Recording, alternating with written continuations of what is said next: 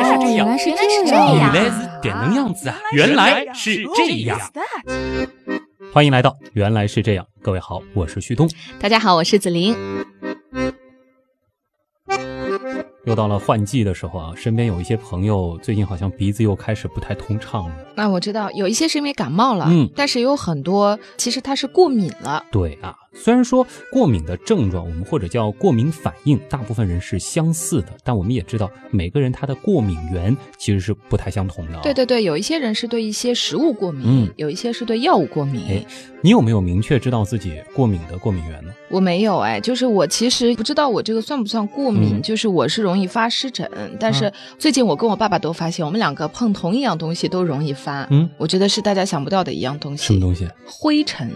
哎，但你别说，我嗯最近不是在看这个过敏的文案吗？嗯，的确，灰尘也有说是过敏源的，是哎吗？哦很有意思啊。那像我自己的话，我明确知道的就是海螺，我没法哦吃，，不能吃，吃了会怎样？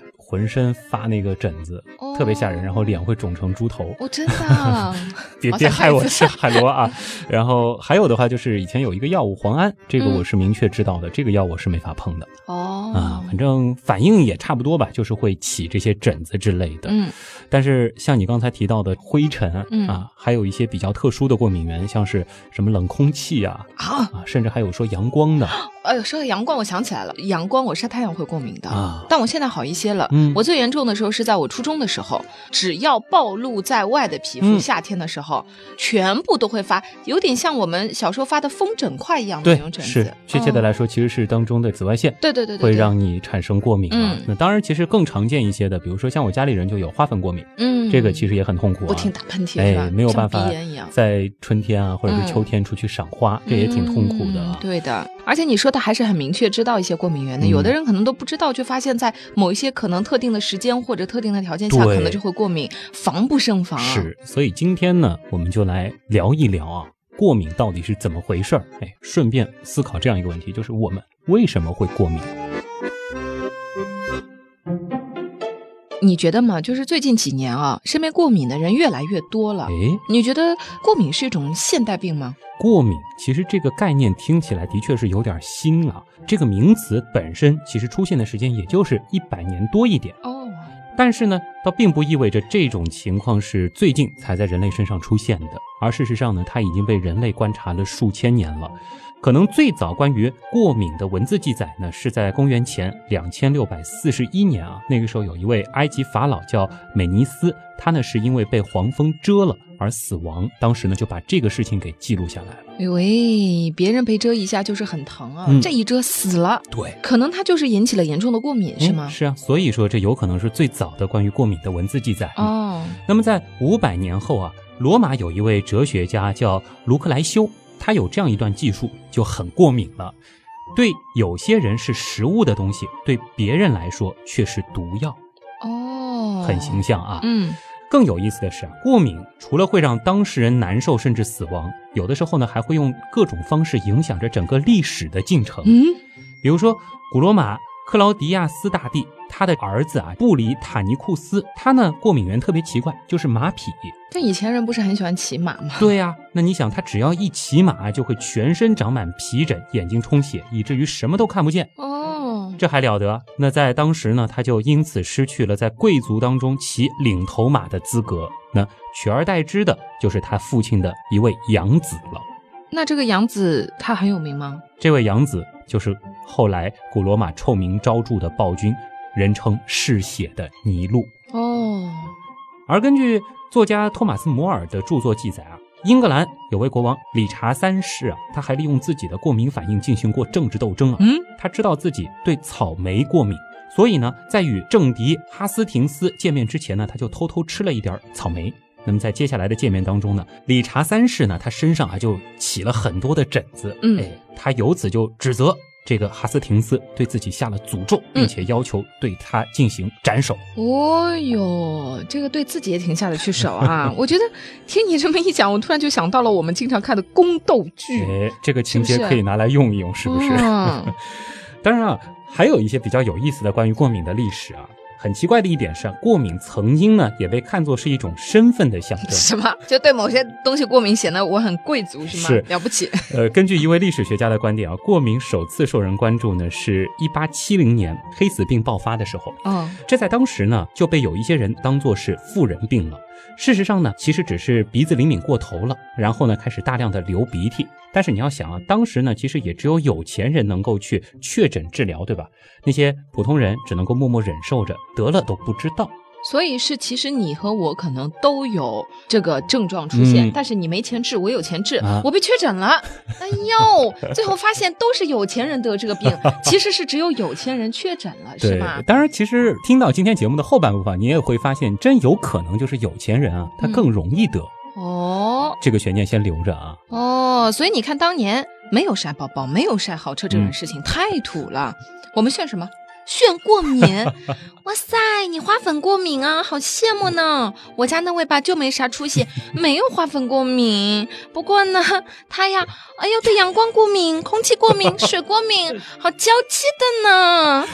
我估计这个时候花粉过敏的这位啥都不敢说了啊，觉得自己就是好差 劲，是 low 了？真是嗯，怎么就没其他的过敏呢？嗯，不过你别说啊，要是没有一点雄厚的经济实力啊，嗯你刚刚说的那个对啥都过敏的，能够坚持到现在，也真的算是一种奇迹了吧哎，？你别说，真是啊！如果说必须要暴露在阳光之下去做一些事情的话，然后又要呼吸那个空气，哦，对好了，这个算是开个玩笑吧。嗯，那玩笑归玩笑哈，我们说起来，过敏的内在原理它到底是什么呢？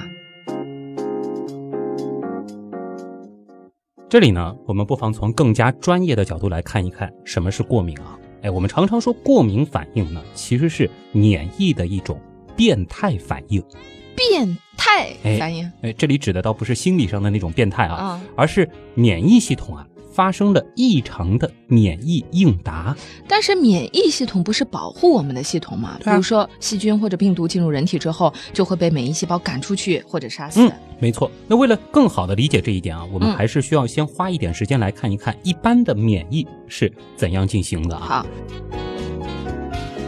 免疫呢，并不是人类才有的。比如说啊，像细菌这样的非常原始的单细胞生物，它们在防御病毒感染，比如说噬菌体的感染的时候呢，就会使用限制性核酸内切酶。嗯，我、想起了病毒的国度那期节目里面说过的噬菌体感染细菌的那个机制。对，那么噬菌体它就是一种非常特殊的病毒，嗯，而细菌呢就利用限制性核酸内切酶来识别核苷酸特定的序列，并且对每条链中特定部位两个核苷酸之间的磷酸二酯键进行切割，再将切断的位置呢进行化学修饰，形成甲基化产物。哎，所以啊，那些有限制性核酸内切酶的细菌被成功感染的比率呢就会显著下降。咱们通俗点说啊，病毒手上呢有把特殊的小钥匙，嗯只有找到了细菌里对应的那个锁孔才能够打开，并且感染它。但是有的细菌它就能够通过一些机制把这个锁孔给伪装起来。嗯，还真没想到，为了防御噬菌体，细菌也蛮拼的啊。嗯，那我们再来看看结构更加复杂的一些生物啊，嗯像是植物、鱼类、爬行类及昆虫，它们呢就拥有更加复杂的免疫结构了。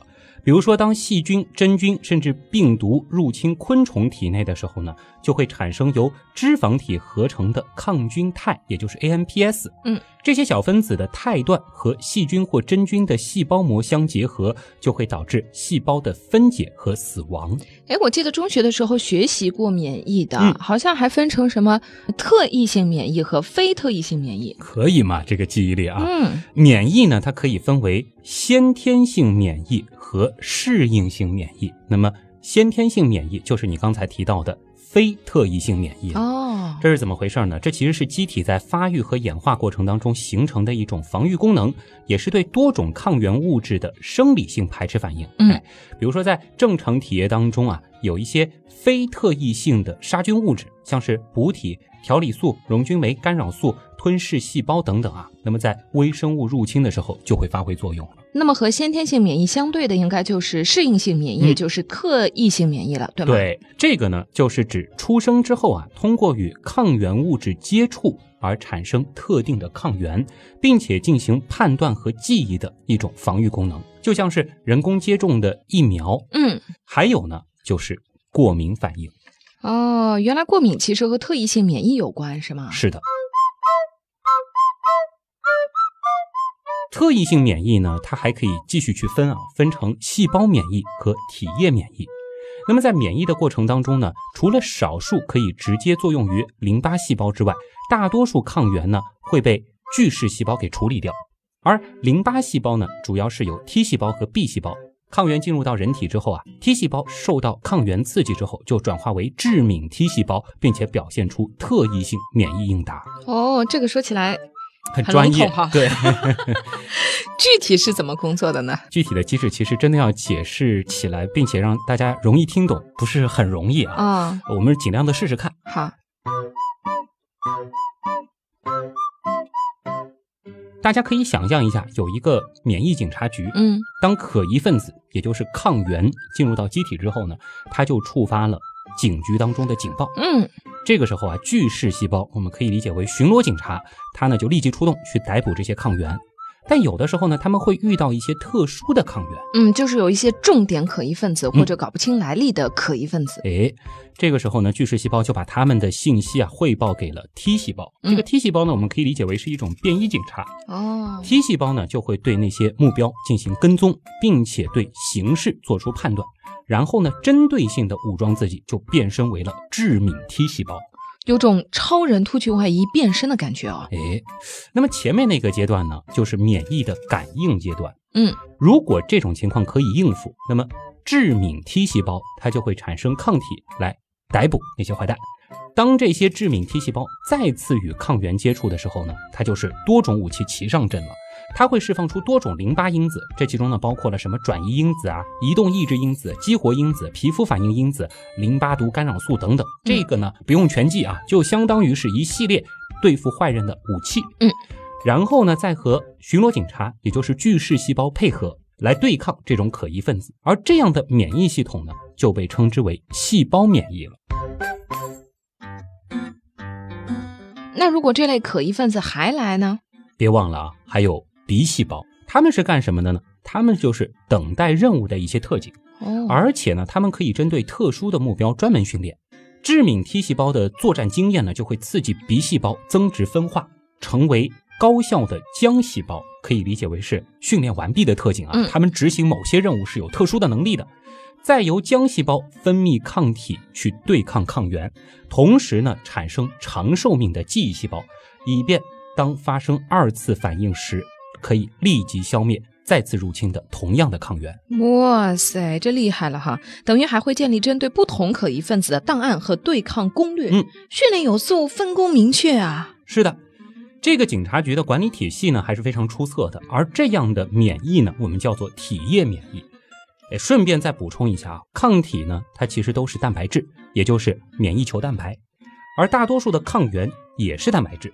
有一些呢是多糖类脂或者是核酸这样的物质，那么在一定的酸碱度下，这些物质和水呢就会形成一种胶质的状态。在这样的胶质当中啊，极性基，比如说羧基、氨基、肽基等等，就会发生电离，而使胶体粒子带上电荷。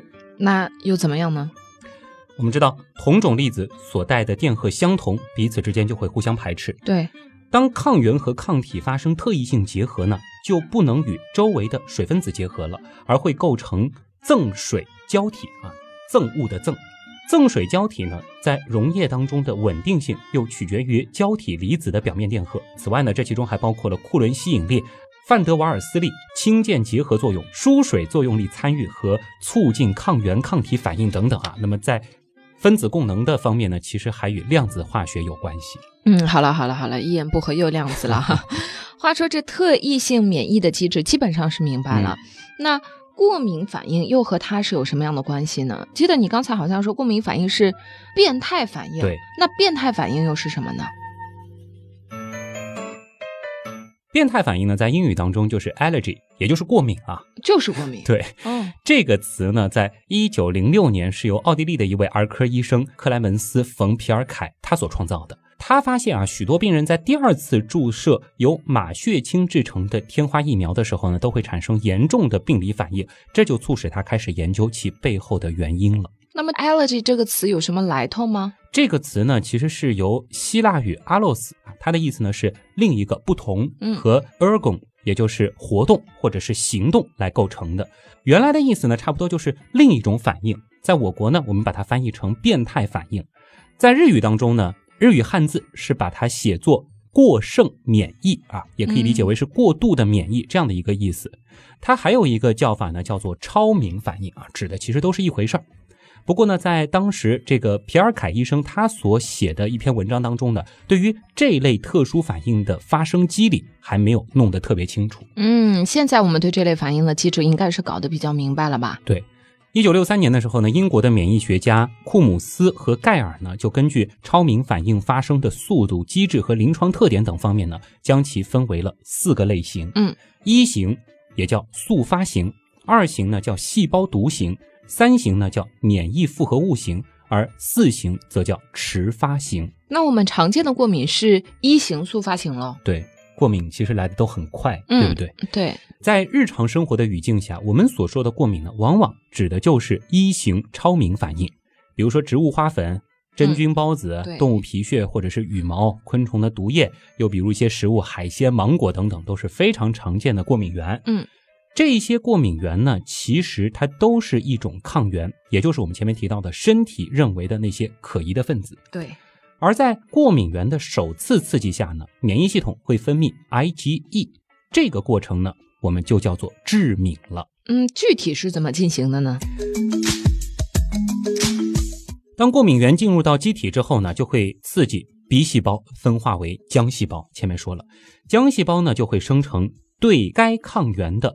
有特异性的免疫球蛋白 IgE，这个东西的机制呢，就类似于啊一种针对特殊部位的连接器，它呢会先抓住过敏源，然后呢再和肥大细胞相结合，并且呢附着在肥大细胞及嗜碱粒细胞的表面。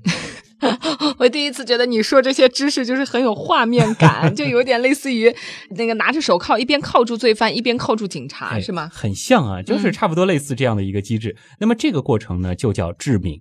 致敏以后呢，如果人体不再接触过敏源，倒不会有事。没事了。一旦再次接触到相同的过敏源啊，这个时候免疫系统就收到了来自我们刚才提到的这个免疫球蛋白 IgE 发来的警报。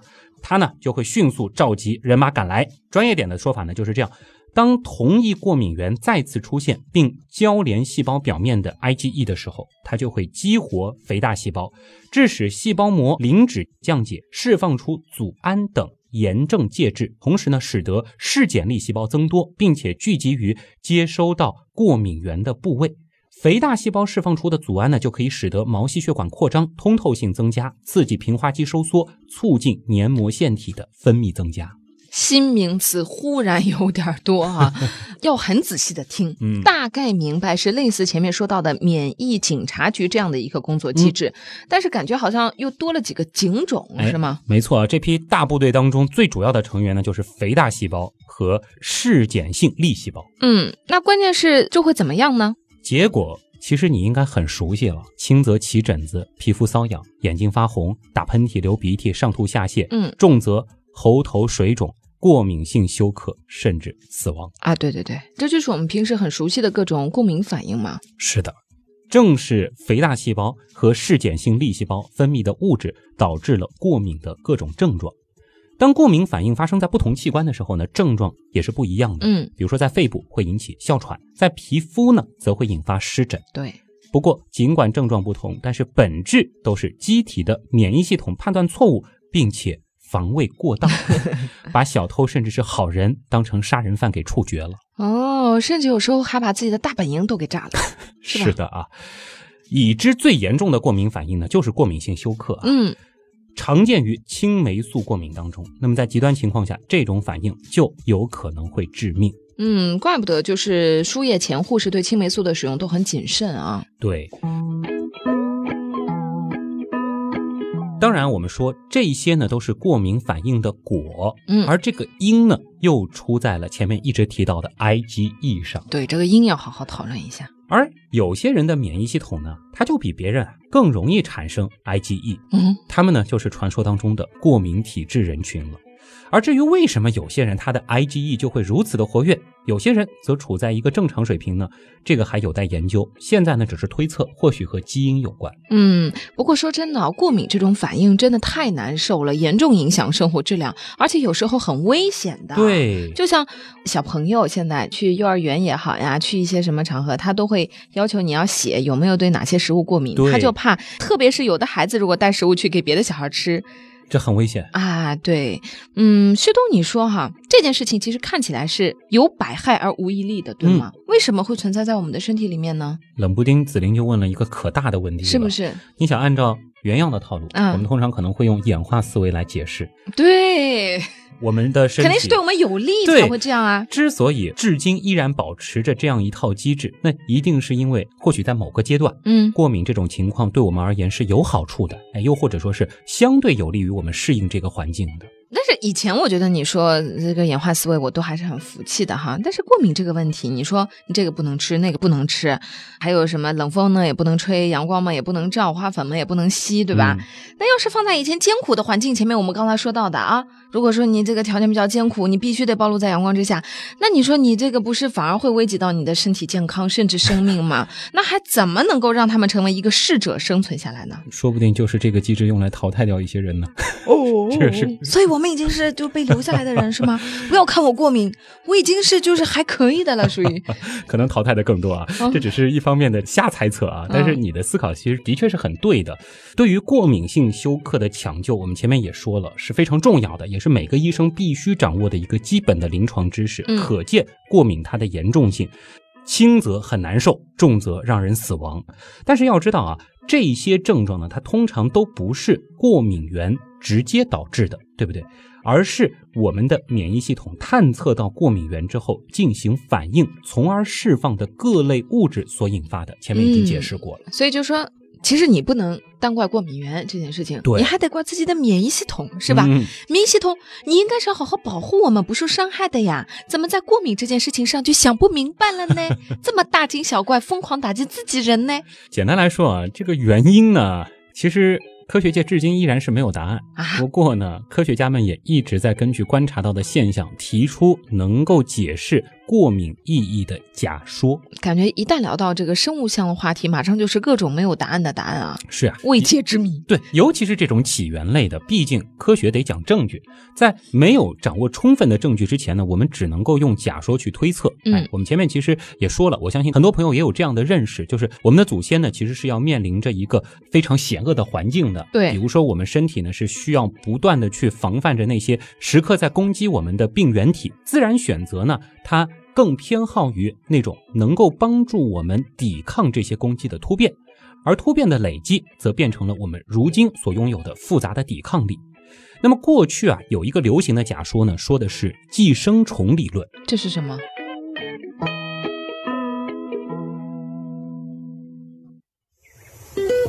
脑洞太大，休息一下。如果听节目不过瘾，你也可以去我们的微信订阅号逛一逛哦。与节目有关的更多知识干货，每周节目的 BGM 歌单，还有趣味猜题闯关，都在那里了。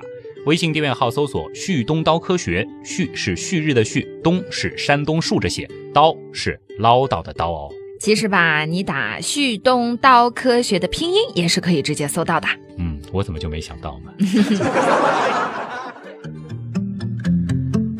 我们为什么会过敏？过去啊，有一个流行的假说呢，说的是寄生虫理论。这是什么？科学家们就认为啊，当远古的这种卫生条件不太好的时候，我们的祖先的免疫系统呢，就发展出了识别寄生虫表面抗原，并且分泌 IgE 的能力。哦，那 IgE 在面对寄生虫的时候会做些什么呢？这些 IgE 呢，就能够迅速的动员免疫细胞赶到皮肤、黏膜等处，哎，去阻碍。寄生虫进一步的入侵哦，这很高级啊，感觉。对，那么按照剑桥大学的寄生虫学教授大卫·邓恩的说法啊，说我们呢大概只有一个小时的时间来保护自己，否则呢寄生虫就会开始在体内存活繁殖了。嗯，这个机制听起来是很厉害的，对吧？保安系统感觉。对，那怎么就让我们过敏了呢？那随着人类文明的发展，卫生水平改善啊，虽然寄生虫的威胁不再像当年那么巨大，但是呢，免疫系统仍然对它们保持着相当的警惕啊。一朝被蛇咬，十年怕井绳啊。而一些过敏原的结构呢，哎，其实就和许多寄生虫的表面抗原相类似。嗯，那当我们接触到过敏原的时候啊，免疫系统就依然以为这是寄生虫入侵的信号，立即举旗出兵。哎，实际上呢，却有点小题大做了。嗯。可以说呢，过敏症状只是人类抵御寄生虫感染时的一个不幸的副反应。哎呦，这副反应有点过度了。不过你想想看啊，这种过度反应，它有的时候其实带来的结果或许是有利的。怎么有利法？你想想看啊，比如说康奈尔大学的一位免疫学的教授凯特维尔奇，他就认为过敏呢是免疫系统发出的让人逃离有害环境的信号。当我们的祖先还在采果子、狩猎的时候，某些特定的花粉毒液或许是对人有害的。那么这些特别不舒服的过敏症状，可能就可以使得我们主动的避开它们，就好像免疫系统在告诉我们：“哎，快点离开这些蜜蜂。”嗯，所以过敏又是一个类似于恐惧的，让我们快点逃跑的反应啊。嗯，其实呢，近些年啊，还有一些观点又出来了啊，他们就认为。过敏呢，不仅仅是个副反应或者是警报，它或许还有着更加积极的意义。什么？哎，比如说啊，有一位大神，耶鲁大学的免疫学教授，也是当代著名的免疫学家鲁斯兰梅德斯托夫，他就说了很多过敏源啊，确实是有害的，它可能会，比如说激惹我们的细胞膜，损伤细胞，破坏细胞内的蛋白质啊，说的是过敏源本身是有害的。嗯，那么我们再仔细的想一想。过敏的所有症状，流鼻涕、流眼泪、打喷嚏、咳嗽、痒痒、呕吐、腹泻，是不是有一个共同点？对啊，都很不舒服。这只是其一啊。另一方面，是不是这些症状都会促使着身体把这些毒素给排出体外呢？哎，是哦，吐出来啊，打喷嚏把它流出来啊，腹泻啊，拉啊，对吧？对，哪怕是痒痒。痒痒哪里啊？也是在促使我们用手或者是其他方法把落在皮肤表面的一些东西给除去，是不是？哦，因此呢，鲁斯兰梅德斯托夫啊，他就提出了一个新的观点，说啊，过敏症状是身体把有害的过敏源排出体外的一种方式。嗯，听起来好像是有那么一点道理的，但是这个推测嘛，这个我觉得谁都能做呀，有没有论据来支撑呢？在二零一二年的时候啊，梅德斯托夫他的这个观点呢是得到了部分的验证啊。他的团队呢是将小剂量的过敏原 PLA 二，这是一种在蜂毒当中提炼出的过敏原，把这种 PLA 二注入到了小鼠的体内。那么实验结果不出所料，PLA 二它本身呢并不能够诱发过敏反应，只有在 PLA 二损害了细胞的时候，这个免疫系统才会开始产生 IgE。那他还假设这些 IgE 对机体其实是有保护作用的，而不是仅仅能够诱发难受的过敏反应。他呢，在小鼠体内就再次注射了大剂量的 PLA2。这一次啊，那些从未注射过 PLA2 的小鼠呢，就发生了致命性的低体温。嗯，而已经注射过 PLA2，也就是说致敏的这些小鼠呢，它们虽然发生了过敏反应，但却都逃过了。PLA 二本身所导致的严重症状，嗯，虽然它的保护让我们很难受，但没有它我们会更难受，甚至会死亡。梅德斯托夫啊，就把过敏的发生比作是家庭的警报系统。嗯，哎，比如说，有的时候你判断家里进了贼，不是通过看见了贼，而是通过打破的窗户。嗯。他就认为啊，虽然有时候过敏反应也非常烦人，但总体来说，这种机制的存在还是利大于弊的。就像疼痛本身它不致命，普通的疼痛呢其实是有好处的，是一种警告。太痛才会有害。嗯，又比如说喷嚏，为了保护我们，但是我们并不喜欢这种反应。可是演化它并不在意我们的感受怎么样。能保护就行了。嗯，对。其实你说到现在有两个观点，对对吧？一个是寄生虫，一个是刚才说到的这个啊。那到底哪一个比较靠谱呢？其实目前呢，寄生虫论和排出有害物质论啊，这两个学说谁更符合过敏的实质，还在争论不休。但是呢，无论科学界的结论如何，我们也知道过敏这件事情可能将会永远伴随着人类啊。嗯。所幸的是呢，科学家们对过敏的认识啊是正在逐步的加深，而未来呢，或许我们也能够找到更好的方式来与过敏共存。说起来，过敏的人是不是正在变多呀？哎，你别说，还真的是啊。嗯，在西方的发达国家，像是过敏性鼻炎、哮喘等过敏性疾病呢，其实也在二十年前乃至更早就已经开始呈现出了上升的趋势了。比如说，澳大利亚，一九九四年到二零零四年，因为全身性过敏反应住院的案例呢是翻了一番，其中呢有这样反应的五岁以下的儿童啊，更是增加了五倍。而相对而言呢，很有意思。发展中国家的过敏性疾病的发病率往往比较低。哎呦，你现在是不是要回到一开始埋下的那个？哎，呃想起来了吧？那个啊有钱人和就是你穷人的说问题了。对，你说这个有钱人可能更容易得这个过敏的问题，就是我们现在在数据当中看到嗯，发达国家比发展中国家过敏的现象更多，对吗？那为什么会出现这样的情况呢？按理说他们的卫生条件更好呀。不干不净吃了没病，有的时候可能道理在这儿啊。嗯这个呢，当然是一个没有定论的问题啊。啊我们也只能告诉大家几个主流的解释。一个主流的解释呢，叫做卫生假说，也就是说啊，发达国家过敏性疾病发病率的上升，恰恰就和他们的卫生条件太好了有关。就没碰见过脏东西。哎，这种论点就认为，发展中国家和地区啊，卫生条件呢是不如发达国家的，孩子们暴露于寄生虫或者是其他病原体的几率更大。那么，其实，在早期暴露于寄生虫呢，它是能够帮助免疫系统发展出自我调控机制的，哦，将免疫应答可以控制在一定的范围内。就像打了疫苗一样，哎是吧？那么相比之下，如果环境过于的清洁卫生，嗯这种自我调控机制它就发展不出来了。对，接触到过敏源以后呢，可能就会产生非常剧烈的反应，就像是什么呢？就像啊，有这样一队训练有素，平时呢又无仗可打的士兵，哎呦，一旦有个风吹草动，就以为是强敌入侵啊，这个干劲可猛了。嗯结果呢，就是杀敌一千，自损八百。哎呦，甚至有时候是杀敌两百，自损一千啊！对了，很多事情还真是好也不是，不好也不是。而且像你这样一说，我就发现，其实现在身边哦有很多的小孩都有什么过敏性鼻炎啊、嗯过敏性咳嗽啊，现在越来越多的孩子有这个问题，是不是跟我们就是家里面太太干净意了，其对吧实也会有这个。我真的有的时候看以前的小孩子，像我，我经常说，我们小的时候可能还好，再比我们长个十岁、二十岁的人，就小时候都是那种在泥土地上玩啊，满手脏就吃东西，他们嗯好像反倒没有发生这样的情况啊。其实有的时候呢，我们身体的这个适应能力还是很强的，保护我们说适当，但不要过度。嗯，而大家也要相信，就是说我们现在其实处理这些真正的这种突发的疾病，比如说寄生虫感染，它之后的这些治疗的体系也已经非常完备了。嗯，这个呢，就是看家长怎么去抉择吧。哎当然，我们还是要说这是一种假说。啊，对对对。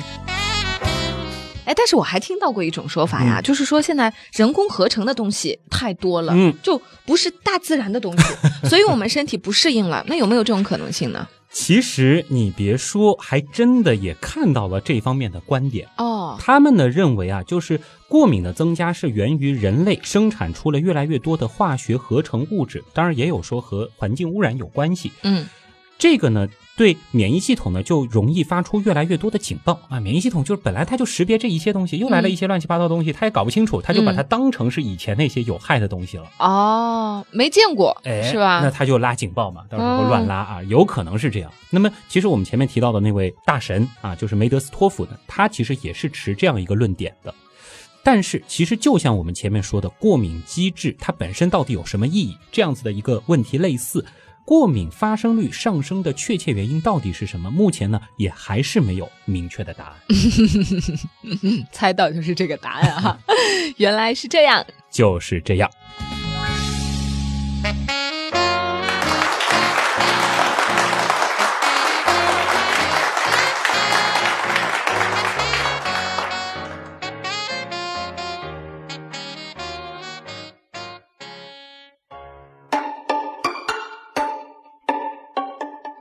今天这篇文案呢，其实是要感谢，也是我们原来是这样的一位非常活跃的导友啊，嗯。在比邻啊，我们说看病去比邻啊，比邻群的黑洞冰诺小姐啊，那其实她是在今年的春天就给了我这篇文案。现在是什么天？秋天了是吧？半年了。嗯 那么今天呢，还只是用了她文案的其中一部分。当然呢，她的文案是七千多个字，我今天呢其实是用了其中的一部分，在扩写了另一部分。啊哦，有的人可能以为她是学医的，但嗯事实上并不是。她呢其实是学的是日语啊，日语非常非常的厉害啊。那么他在邮件当中呢是这样给我写的，他说第一次写文案，心情忐忑。他呢查了非常非常多的资料，也写了很多超纲的内容啊、当然有一些超纲的内容呢，再三检查之下还是决定删掉了啊。今天我又删掉了一些我觉得是超纲的内容啊。他说希望能够顺利播出，因为我本身就是一个过敏者。所以他是因为过敏，所以就去了解了一些机制啊、说法呀、，对。就我们平时说的“久病成良医”嗯，是吧？他看得出来，其实他的这篇文案是给了非常非常多的详实的资料，嗯应该是翻阅了大量的文献的啊。嗯，哎，那其实我们今天只说了过敏的深层次机制，还有我们为什么会保留过敏这种情况。但我相信很多朋友最最最最关心的是，到底有没有可能对过敏进行治疗或者缓解呢？嗯，当然有，嗯但是根治这个我们得打一个问号啊。哦，下一期呢，我们就会重点说说这部分的内容了，而把整个的这个过敏机制的原理搞清楚。在下一次呢，我们可能会探究的更加深层次一些，大家呢可能就会明白我们会从哪些角度切入去治疗过敏这种反应。嗯。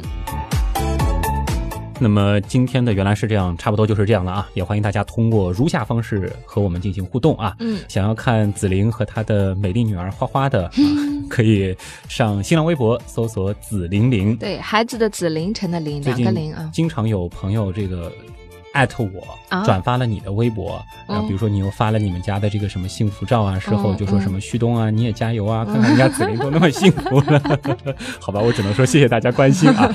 不过看紫菱每天晒的这个视频，还真的是觉得由衷的幸福、啊。你有在？看吗？我当然会看，人家艾特我，我不看一下吗？交情就到这里了，好不好？大家听到没有？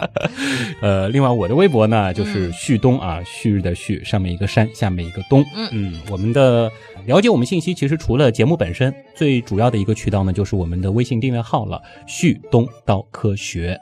在微信号直接搜这五个字就可以了。嗯，另外呢，百度贴吧也是旭东刀科学，欢迎大家讨论。当然，还是欢迎大家加入到我们的 QQ 群啊，原样刀友会啊，搜这五个字，你会搜出一系列的群。那么现在开放的呢是原样刀友会大脚以及织女啊，这是我们的三群和四群，都有一些名额，欢迎大家加入讨论。好了，今天的节目差不多就是这样了，也感谢所有通过打赏、撰稿、参与志愿组、订阅我们的付费精品节目或者购买官方周边等所有形式帮助和支持过我们的朋友。嗯，谢谢大家。当然，这个周日的中午啊，也就是九月二十四号，也欢迎大家到上海环球港、上海广播节的现场，活捉紫菱和旭东。嗯，下午一点钟到两点钟 啊旭东估计会在一点半左右出现吧。我十二点就出现了，上面一场也是我。哦，上面一场不重要，因为我不在。其实这个不是我们原来是这样的一个活动，嗯但是是我们上海广播人的一个节日。对，哎欢迎大家一起来玩啊！对啊说不定你们送礼物，对吧？说不定你们除了喜欢旭东，你们还喜欢别的主持人呢，也可以一起来看啊。好了，今天的节目就是这样，我是旭东，我是子琳，咱们下周见。再见。理查山，理查山，鲁斯兰梅德梅德斯托，大剂量的 PLA 二，PLA 二，PLA 二。